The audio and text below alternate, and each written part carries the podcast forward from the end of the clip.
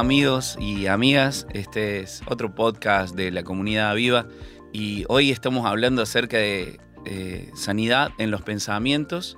Y este es el primer capítulo que se llama El origen. Y estamos hablando acerca de cómo combatir pensamientos deformados. Y estoy acá con mi amigo Pablo Lucio, él es pastor de Aviva y también es especialista en psicología.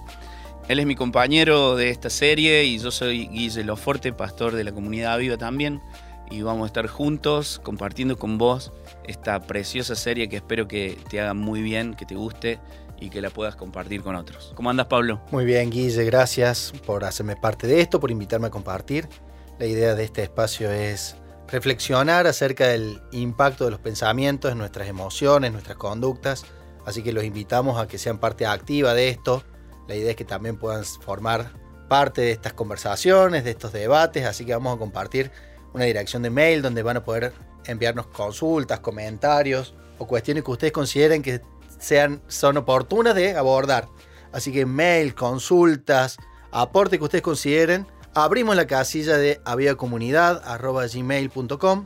Les pedimos que pongan como asunto podcast y ahí generemos un canal abierto para co-construir esta, esta serie. Y antes de meternos en el tema, me gustaría, Guille, preguntarte cómo nació esta serie dentro de la comunidad y que hoy llega a este level o a este nivel en un podcast. Es muy gracioso porque surge esta serie eh, desde una observación pastoral.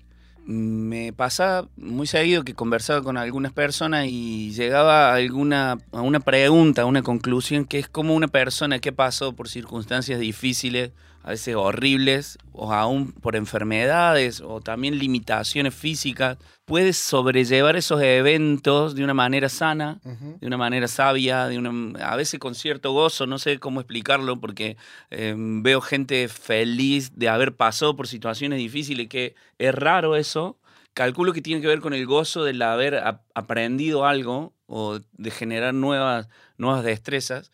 Y otras personas que eh, simplemente viven los desafíos normales, comunes y corrientes que vivimos todos en nuestra vida, lo experimentan o lo llevan de una manera trágica, o a veces dramática, o a veces apresado en la oscuridad, en el miedo, en la insatisfacción, la queja, bla, bla, bla, un montón de cosas más. Y digo, ¿dónde está la diferencia? ¿Cuál es la diferencia? Me hace pensar en una frase que dice, no vemos el mundo como es, sino como somos, ¿no? Y tal vez hasta el mismo evento puede ser analizado de una manera totalmente distinta entre dos personas y mientras que una logra cierta resiliencia y salir fortalecido de un evento, hay gente que en la misma situación los destruye, los trauma para toda la vida o viven repitiendo con dolor escenas.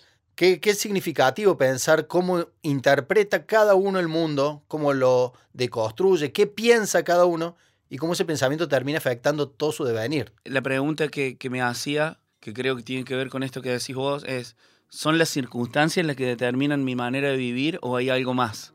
Y creo que diste en el blanco y creo que da origen a esta serie y también obviamente a este podcast, que es eh, esta palabra que está en la Biblia, en el Proverbio 4:23, que dice, sobre todas las cosas, cuida tu mente eh, porque ella es la fuente de la vida.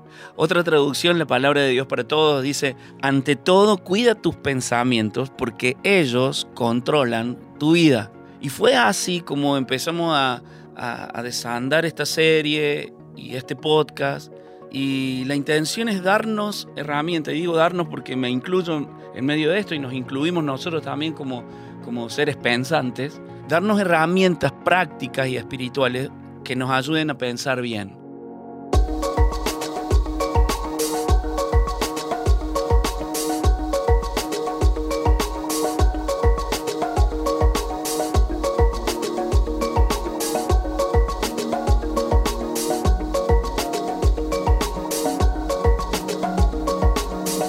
Pablo, te hago una pregunta desde la psicología. ¿Cómo, ¿Cómo se crean los pensamientos? ¿Cómo llegamos a pensar lo que pensamos? Muy profunda pregunta.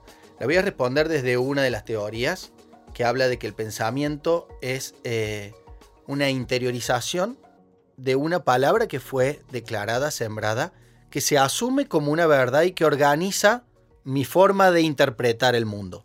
Hay una teoría que se llama programación neurolingüística, que habla de cómo a través de distintas declaraciones verbales y no verbales, nuestro cerebro toma o aprende patrones de análisis de la realidad. Entonces, de alguna manera y muy adornado a lo que dice la Biblia, la palabra de un alguien que es interiorizada termina definiendo cómo yo voy a pensar. Si lo tengo que pensar o lo tengo que analizar más terrenalmente, eh, basta simplemente con que yo le diga a una persona tonto, tonto, tonto, en un momento muy vulnerable de su vida para que esta palabra sea sembrada en su cabeza y lo defina como persona. Esta persona no tiene otra opción que ser lo que se le fue predicado que sea. Va a pensar como un tonto, va a sentir como un tonto y va a actuar como un tonto. Entonces tenemos que ser muy cuidadosos y a la vez muy responsables de las palabras que vamos declarando, vamos diciendo, porque de alguna manera fuimos programados y programamos a otros a través de la palabra. Y si no tomamos esta cabal noción del impacto de la palabra como un programador del cerebro que de alguna manera siembra una idea en nosotros, podemos andar irresponsablemente programando o siendo programados por declaraciones. Pablo, cuando te referís a la palabra, ¿te referís a la palabra dicha o, tiene algunas otras acepciones? No es solamente a través de la palabra dicha o verbalizada que se siembra. A veces son conductas, a veces son imágenes. Nuestro cerebro tiene esta capacidad de incorporar elementos y tomarlos como una realidad y configurar su funcionamiento a partir de estos elementos. De alguna manera, este concepto de sembrar una palabra en nuestra cabeza da la posibilidad de que esa palabra germine, dando como resultado un cúmulo de pensamientos, un cúmulo de emociones y por ende una conducta resultante. Por eso es que es muy importante ser cuidadoso a quién le abrimos el espacio a sembrar en nuestra cabeza, porque toda palabra, por más inocente que sea, nuestro cerebro la incorpora y si de pronto esa palabra se convierte en un patrón de pensamiento y genera una forma de sentir y emocionarnos a partir de, y por ende actuar, si yo no soy consciente puedo caer en una trampa de vivir de alguna manera atravesado por algo que me fue sembrado. Veo muy normal esta idea de, del bombardeo de pensamientos que hay a través de, no sé, medios de comunicación, eh, las cosas que consumimos, redes sociales, y este concepto no es para nada nuevo, digo, lo conocen los publicistas y saben cómo sembrar una idea para generar un hábito de consumo, lo saben la gente de marketing para generar en nosotros inclinarnos hacia un lado o al otro de una postura, de una idea, lo saben los psicólogos y trabajamos mucho con esta cuestión, ver de dónde viene ese modo tan único de pensar. Es un elemento muy conocido, sin embargo, no tomamos conciencia de a quién le permitimos sembrar. Y muchas veces dejamos que nos siembre el diario, dejamos que nos siembre en las redes sociales, dejamos que nos siembre la televisión, dejamos que nos siembre la gente que está a nuestro alrededor, que hasta muchas veces sin una mala intención vienen y nos programan el cerebro. Te cuento como una anécdota rápido. Eh, la semana pasada tuvimos eh, la mala experiencia de que nos entren a robar. Y fue muchísima la gente que con muy buena intención vino a hablarnos de la necesidad de poner mucha más seguridad, poner alarmas, porque el país está complicado por la cuestión de la inseguridad, que en las vacaciones, que con esta cuestión del dólar aumentando. Eran un montón de voces las que tenía a mi alrededor. Pero yo tenía que elegir a qué voz escuchaba o qué voz dejara que se sembrara en mi cabeza. Porque si yo permitía de que esas voces se sembraran, era lógico que el pensamiento sea, estoy vulnerable. Y si yo pienso que estoy vulnerable, ¿Cuál va a ser la emoción? Te sentí vulnerable. Y tengo miedo. Entonces, como tengo miedo, actúo mi miedo. Entonces gasto una fortuna en poner alarmas, rejas, cámara, dron que dé vuelta por mi casa. Y simplemente fue porque yo le presté mi oído a alguien que incluso sin una mala intención sembró. Ahora también hubo otra gente que me dijo, mira, Dios te permitió pasar esto, tiene un propósito. La Biblia dice que Él está con vos, que te va a cuidar. que Tranquilo, te transmitió tranquilidad. O me transmitió tranquilidad. Y yo elegí escuchar esa voz. Y de a partir de eso mi emoción fue otra. La aceptación, por ejemplo, como una emoción. Y eso generó una conducta. Y bueno, me relajé y dormí en paz. Pero yo hubo un momento en donde yo tenía múltiples voces que venían a sembrarme ideas en la cabeza, venían a programarme, venían a decirme cómo tenía que pensar y por ende cómo tenía que sentir y por ende cómo tenía que actuar. Y hubo un momento en donde yo tuve que decidir. ¿Qué pensar? A quién darle poder para esa tarea. Me encanta porque una de las cosas que hablábamos en, en la serie era eso que pensamos, lo volvemos un sentimiento y después que se vuelve un sentimiento se vuelve en una acción, se produce una acción. y este bucle así de, pensamos, sentimos, actuamos, eh, creo que es importante tenerlo en cuenta a la hora de qué dejamos que entre en nuestra mente y qué, a qué le cerramos la puerta. Eh, viví en la sierra chica por mucho tiempo y una de las cosas que, que hacían para reforestar la zona era los niños hacían bombas de semillas. Y después, bueno, pasaba, no sé, un, una avioneta o algo de eso y la tiraba en las zonas que tenían que, reforestar. Y, creo que de alguna manera nosotros tenemos que saber qué especie de semilla vamos a sembrar en nuestra mente. Y eso nos pone en una responsabilidad como casi diaria, ¿no? Digo, estar atento, a quién le presto el oído, con quién, a quién escucho, con quién comparto la mesa, a quién le estoy dando poder sobre mi pensamiento, que, que opine, que, que, diga, que declare. Y esto no tiene que ver con una cuestión de positivismo, ni de energías, ni de... Tiene que ver con algo muy concreto y que si, es, si yo permito que una declaración se vuelva una afirmación, esa afirmación va a determinar mi conducta y me va a llevar a actuar de una manera. Entonces es preventivo actuar en el momento que la semilla está siendo esparcida y no cuando ya cayó, germinó y se hizo un árbol en mi cabeza, porque ahí sí cambiar un pensamiento cuesta mucho más. Entonces, de alguna manera esto nos debería llevar una alarma para actuar preventivamente. ¿Qué ideas estoy dejando que germinen en mi cabeza? ¿A quién le doy poder para que siembre? ¿Qué voces escucho? Porque probablemente me encuentre que estoy viviendo situaciones que no son mías.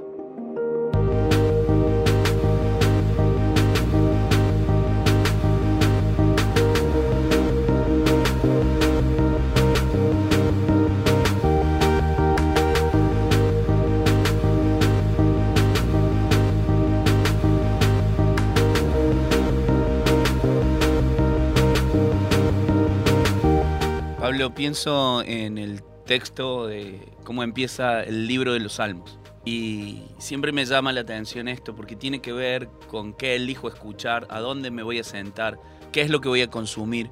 Y dice eh, el libro de los Salmos, voy a buscar una, una traducción bien entendible, dice, qué alegría para los que no siguen el consejo de los malvados, ni andan con pecadores, ni se juntan con burlones eh, la traducción de la Reina Valera dice, ni se sientan en silla de escarnecedores, quiere decir, sentarte a escuchar cosas oscuras, burlas, sino que se deleitan en la ley del Señor, meditando en ella de día y de noche. Y te dice, son como árboles plantados en la orilla de un río que siempre da un fruto a su tiempo y que sus hojas nunca se marchitan y prosperan en todo lo que hacen. Pienso que que la, palabra de Dios te dice cómo hacer para sembrar bien o, sembrar mal en tu mente. Ahora, te, quiero hacer una, una pregunta que es cuándo nos damos cuenta que necesitamos cambiar nuestra manera de pensar. Uy, qué pregunta interesante. Como si el pensamiento fuera un software que funciona en mi cabeza, yo me doy cuenta que necesito actualizarlo cuando el software deja de ser funcional. Cuando de pronto son más los costos que pago por pensar así que por tener otra programación. O porque no logro ciertas metas, porque no vivo bien, porque ese software se vuelve de alguna manera un obstáculo para mi bienestar. O en el peor de los casos, cuando el entorno empieza a padecer esa forma de pensar o esa forma de estar programado. Porque también sucede que la gente a nuestro alrededor viene y nos confronta y nos dice, no sé si está bueno pensar así. No sé si eh, eh, te hace feliz, no sé si te hace bien. Y Muchas veces puede pasar que no nos demos cuenta que estamos viviendo mal. Sí, por supuesto, por supuesto. Entrar en un automaticismo eh, incluye esta variable. Por eso el análisis crítico es un elemento que debemos desarrollar. Che, ¿cómo estoy pensando acerca de esta situación? ¿Será la única forma de pensar o habrá otros escenarios? Un ejemplo muy simple es, eh, pasa alguien que no me saluda. Yo puedo elegir pensar de que esa persona está enojada, me, me está discriminando, me odia, tiene algo contra mí. Y ese pensamiento va a hacer de que yo siento una emoción, me siento enojado o me siento ofendido con esa persona. Y esa emoción va a generar una acción, entonces me voy a alejar de esa persona y voy a hablar mal de esa persona a su espalda o me voy. Ahora, yo tengo la posibilidad también de elegir creer que esa persona simplemente pasó distraída por el lado mío, que estaba pensando en otra cosa y pensar bien de esa actitud, de la misma escena, de que pasó sin saludarme. Y la emoción resultante va a ser otra. y la conducta resultante es otra. Por eso es que también tenemos que entender de que no somos víctimas del pensamiento. Eso te quería preguntar, porque vos hablabas acerca del bombardeo de, información o las cosas que nos llegan. Eh, ¿Nosotros somos víctimas de los pensamientos? No. O, podemos elegir qué pensar? No, sin duda somos protagonistas en todo el, el proceso. Tanto en a quien le doy espacio para que siembre, como una vez que la semilla está, darle entidad y regarla o dejar de regarla, o actuar de una manera o actuar de otra manera. No, no somos víctimas, tenemos libre albedrío, tenemos esta libertad para escuchar todas las voces, tenemos la posibilidad de elegir a qué voz poner más fuerte y qué voz bajarle el volumen, e incluso una vez que escuchamos todas las voces, elegir cuál queremos actuar. ¿sí? Entonces en ningún punto podríamos decir, bueno, lo que pasa es que yo soy así. No me queda otra que pensar siempre o, me estoy voy destinado a esto. O me voy a morir pensando igual. No, gracias a Dios tenemos una capacidad que es la de, la, de reprogramarnos, ¿sí? O de buscar nueva programación, buscar nueva fuente de programación. Esta teoría de la que hablaba, de la programación neurolingüística, nos dice o, plantea una analogía del cerebro con una computadora, que va a lograr o no lograr cierta cosa en función del programa que tiene y que está funcionando como el software de fábrica. Ahora una computadora no puede autoprogramarse.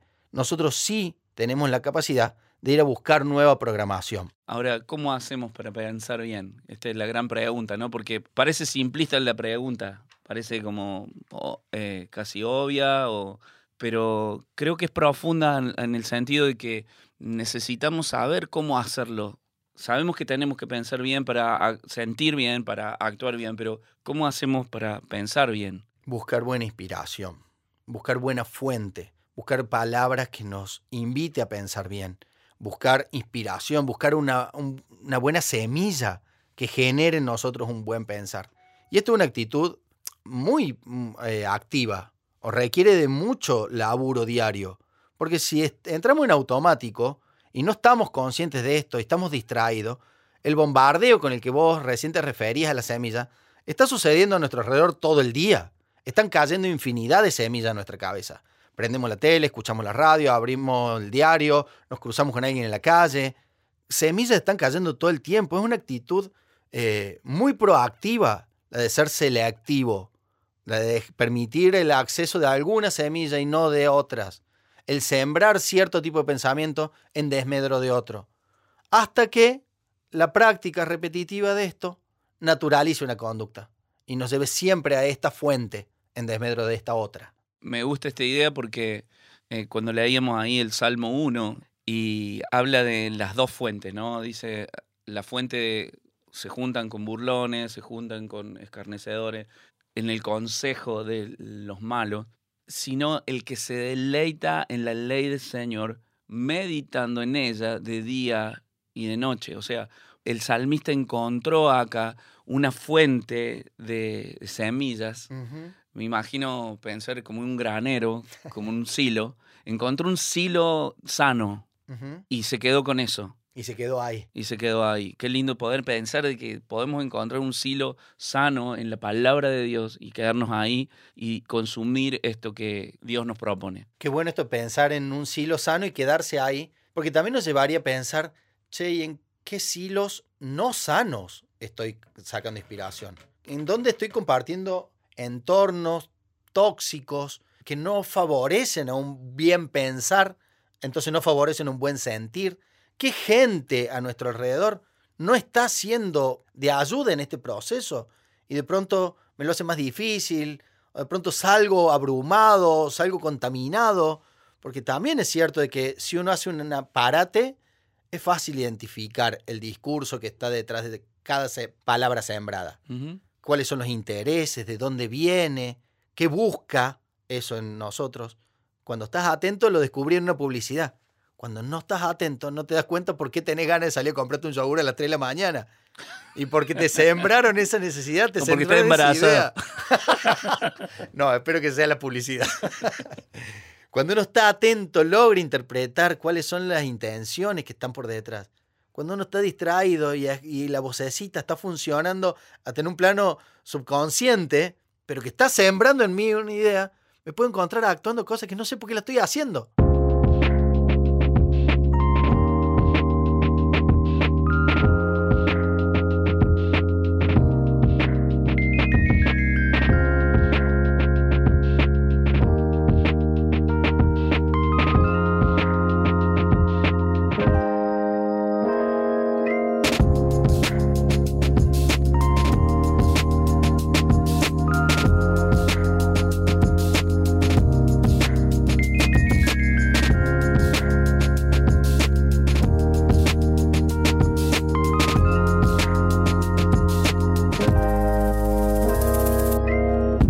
Pensar en la idea de crear una usina de libertad en nuestra mente, ¿no?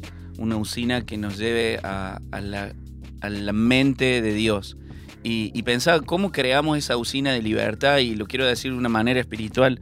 La palabra de Dios funciona como un granero de semillas de sanidad, de amor, de santidad, a la que nosotros podemos recurrir. Y cuando esos pensamientos de Dios hacen un nido en nuestro corazón, se produce esa usina eh, de pensamientos celestiales, es poder pensar como Dios piensa, llenar nuestra mente de la palabra de Dios y elegir creerla también, porque eh, siento que no se trata solo acumulando información de lo que dice la Biblia.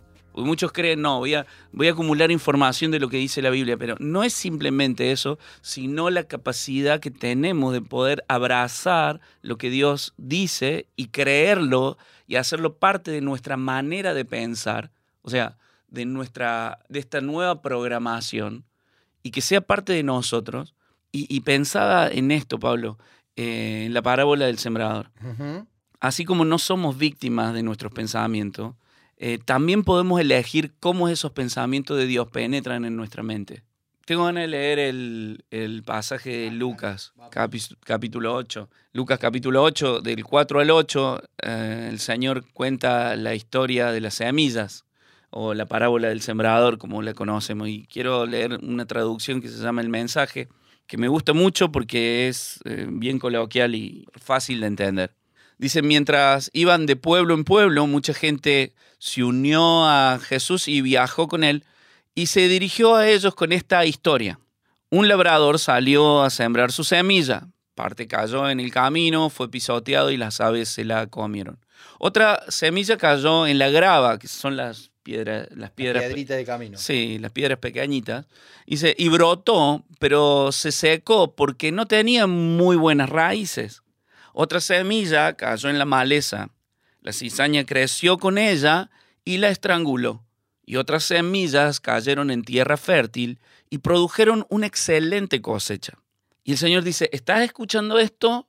¿Realmente estás escuchando? Y después vuelve Lucas capítulo 8, el verso 11, junta a sus discípulos y él les empieza a contar de qué se trata esta parábola, porque ellos le dicen, Señor, necesitamos más, info. ¿Viste? Es como, Ahora en criollo. Habla, decinos bien qué querías decir con esto. Y el Señor les dice esto. Esta historia es acerca de algunas de estas personas. La semilla es la palabra de Dios. Las semillas en el camino son los que oyen la palabra, pero apenas la oyen, el diablo se las arrebata para que no crean y se salven. Y yo eh, pensaba, no solamente acá está hablando de la salvación la salvación eterna, sino está hablando de, de, lo que significa el reino de Dios, el pensamiento del reino de Dios, que tiene que ver con todo. Empieza con la salvación, obviamente, pero también tiene que ver con toda nuestra vida, cómo vamos fluyendo en nuestra vida. El versículo 13 dice, las semillas en la grava, o sea, en las piedras pequeñas, eh, son aquellos que oyen con entusiasmo, pero el entusiasmo no llega muy profundo. Es solo otra moda y en el momento en que hay problemas, desaparece. Y la semilla que cayó en la cizaña, bueno, estos son los que oyen, pero luego la semilla es expulsada y no brota nada de ella, mientras siguen con sus vidas preocupándose por el mañana, ganando dinero o divirtiéndose. Pero, versículo 15, la semilla en la buena tierra, estos son los que de buen corazón se apoderan de la palabra y se aferran a ellas sin importar qué, manteniéndose en ellas hasta que haya una cosecha. Pensaba que Dios es un Dios que siembra sus pensamientos en nuestro corazón. Él desea que podamos caminar en una sanidad mental, en una salud mental. Me encanta poder estar hablando de esto y especialmente con vos. Y si pensamos como Él, también sentimos como Él y también actuamos de acuerdo a su voluntad. Y acá, por lo que está siguiéndote en, en la lectura, la característica de la tierra de ser permeable no lo presenta como una característica inherente, sino como una decisión, como si de alguna manera no fuera una capacidad, sino una elección de ser terreno fértil, ¿no? Porque si no, caemos en esto de, bueno, yo no tengo la capacidad. No, vos tenés la capacidad de dejarte penetrar por la semilla, por una semilla de la palabra de Dios, una semilla buena. Sí, sí, eh, está buenísimo esto que, aclara porque muchas personas dicen, bueno, yo no soy tierra fértil. Pero no es una capacidad, esto es una actitud. Ser buena tierra no es una capacidad, es una actitud de cómo yo abrazo la palabra. Mira, dice, estos son los que de buen corazón se apoderan de la palabra y se aferran a ella. Estos son actitudes. Dice, manteniéndose en ella hasta que haya una cosecha. Otra traducción dice que con constancia, con perseverancia, o sea, hay una actitud de cómo yo abrazo la palabra y esa es la tierra, la actitud, no la capacidad. Porque si no, algunos podrían y otros no podrían. Es increíble esto de pensar de que esto es una capacidad que tenemos todos, de de alguna manera dejarnos eh, atravesar por ciertas palabras y no dejarnos atravesar por otras. Esto nos pone una actitud muy responsable, ¿no? Y, de mucha tensión constante, mucha tensión plena, o, estar muy presente todo el tiempo. Porque en el momento que te distrajiste, no tenés idea qué se sembró o qué no se sembró y se debería haber sembrado. Porque también puede ser de que haya una palabra de Dios o una palabra buena que hubiera generado un buen pensamiento y un buen sentir, que por tu distracción pasó y se les llevó el viento. Sí, por eso leíamos ahí el Salmo, dice, meditan de ella de día y de noche. Qué hermoso que es poder decir, voy a abrazar lo que Dios dice acerca de mí o, acerca de esta circunstancia y voy a guardarlo esto en mi corazón de día como de noche. Esto es una actitud que no es pasiva, como decís vos. Y esto nos responsabiliza también en la vida que estamos viviendo, la, realidad que estamos viviendo. Cuando uno toma noción de esto, se da cuenta de que muchas de nuestras situaciones de entorno, de alguna manera, están determinadas por nuestro hacer o nuestro no hacer. Y nos saca un poquito el papel de víctima, de, bueno, pobre de mí, no, lo que pasa es que mi vida, lo que pasa es que a mí me pasó, que de chico yo tuve, no, pero es que vos no sabés lo que eran mis padres, no, que, bueno, podés haber tenido una programación no, no muy agradable, pero hoy tenés la responsabilidad, la autoridad y la capacidad de reprogramarte, de, asumir nuevas declaraciones, de comprar nuevas verdades que, que te atraviesen, que generen otra forma de ver la vida, otra forma de ver tu realidad. Y aplica creo que en todas las áreas, ¿no? Cómo voy a ver mi relación familiar, mi relación con el dinero, con el trabajo, con el propósito, con el sentido, cómo voy a cómo voy a evaluar la felicidad o la plenitud o el éxito, todo atravesado de acuerdo a qué verdad compré. Claro. Y en este gran mercado de verdades, si yo tomo la verdad de Dios como una de las tantas opciones y la relativizo, puedo estar privándome o eligiendo mal simplemente por creer que era una de las tantas buenas opciones. Claro.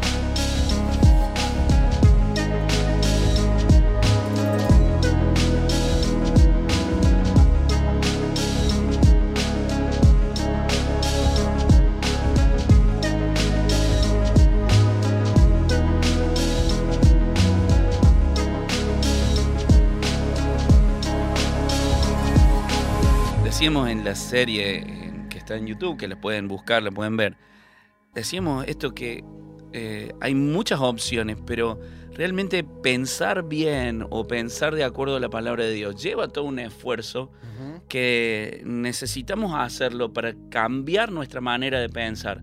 Ahora, la mente es tan perezosa que cuando nosotros ya instalamos un sistema de pensamiento, ya los cables van siempre por ahí, ¿no? Claro, ya aprendimos que si pasa A, la única forma de responder es B. Entonces, ¿por qué criticarlo?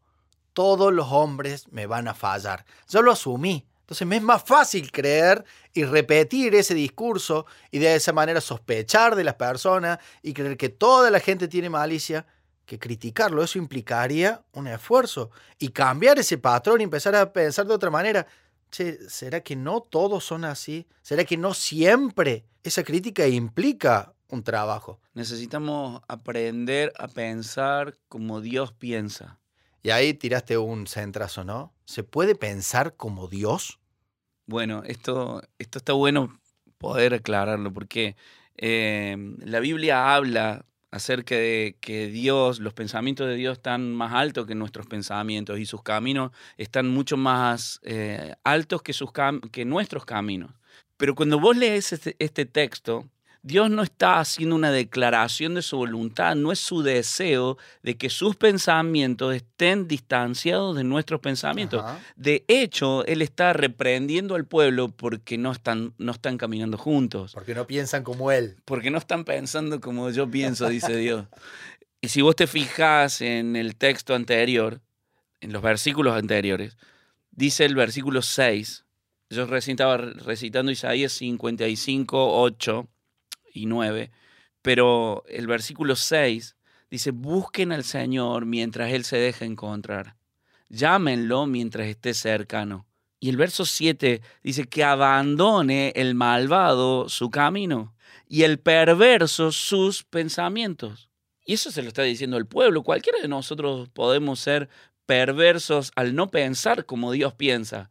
Siempre decimos perverso, podemos estar hablando de una persona insana o qué sé yo. Sí, adúltero.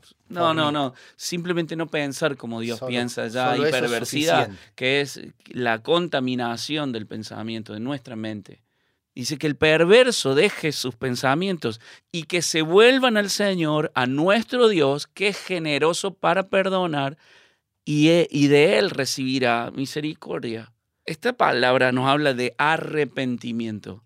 Y el arrepentimiento no es la eh, latigarse la espalda con, con algo que te duela, sino que es cambiar de rumbo. Si estaba yendo para un lugar que me estaba causando destrucción, si ese pensamiento me está causando alejarme de Dios, me doy la vuelta y abrazo al Señor que está cerca, está cerca, yo lo puedo encontrar. Y dice, es generoso para perdonar y es misericordioso para abrazarme de nuevo y poder conectar, concordar. Me gusta la palabra concordar. Creo que me la enseñaste vos.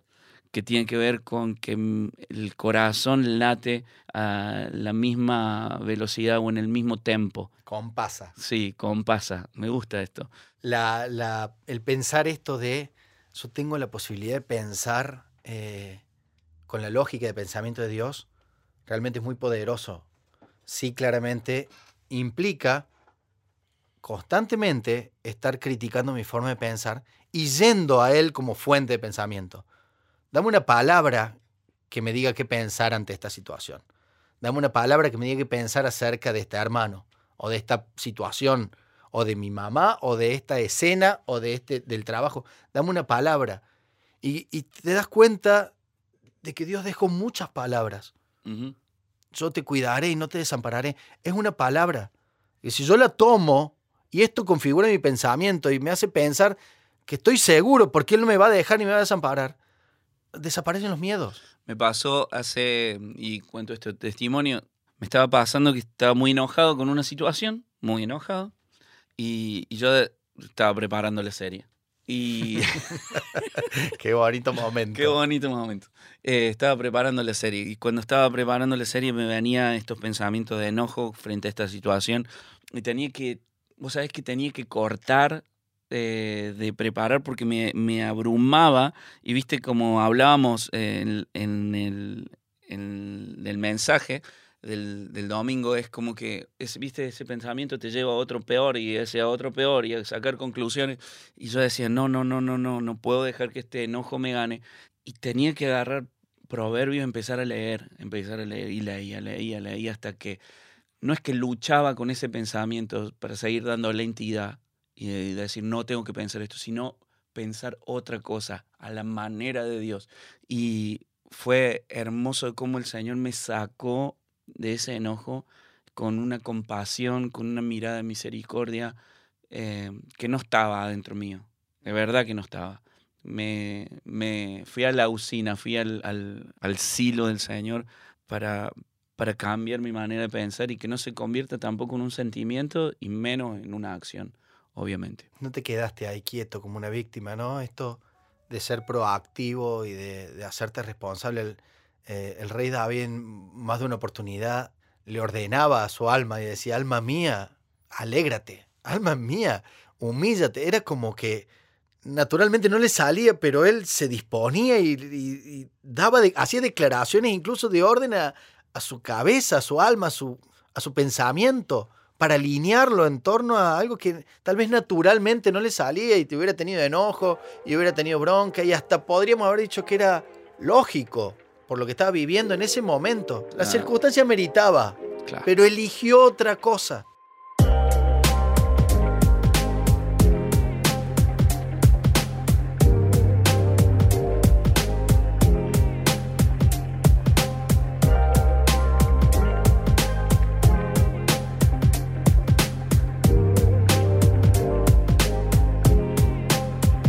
Bueno amigos, estamos hablando de sanidad en los pensamientos y empezamos este tema de cómo combatir pensamientos deformados.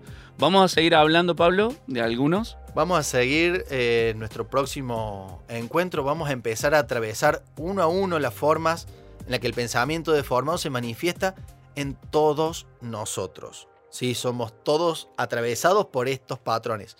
Vas a ver que algunos más que otros te representan o te identifican y decís, sí, eso me pasa.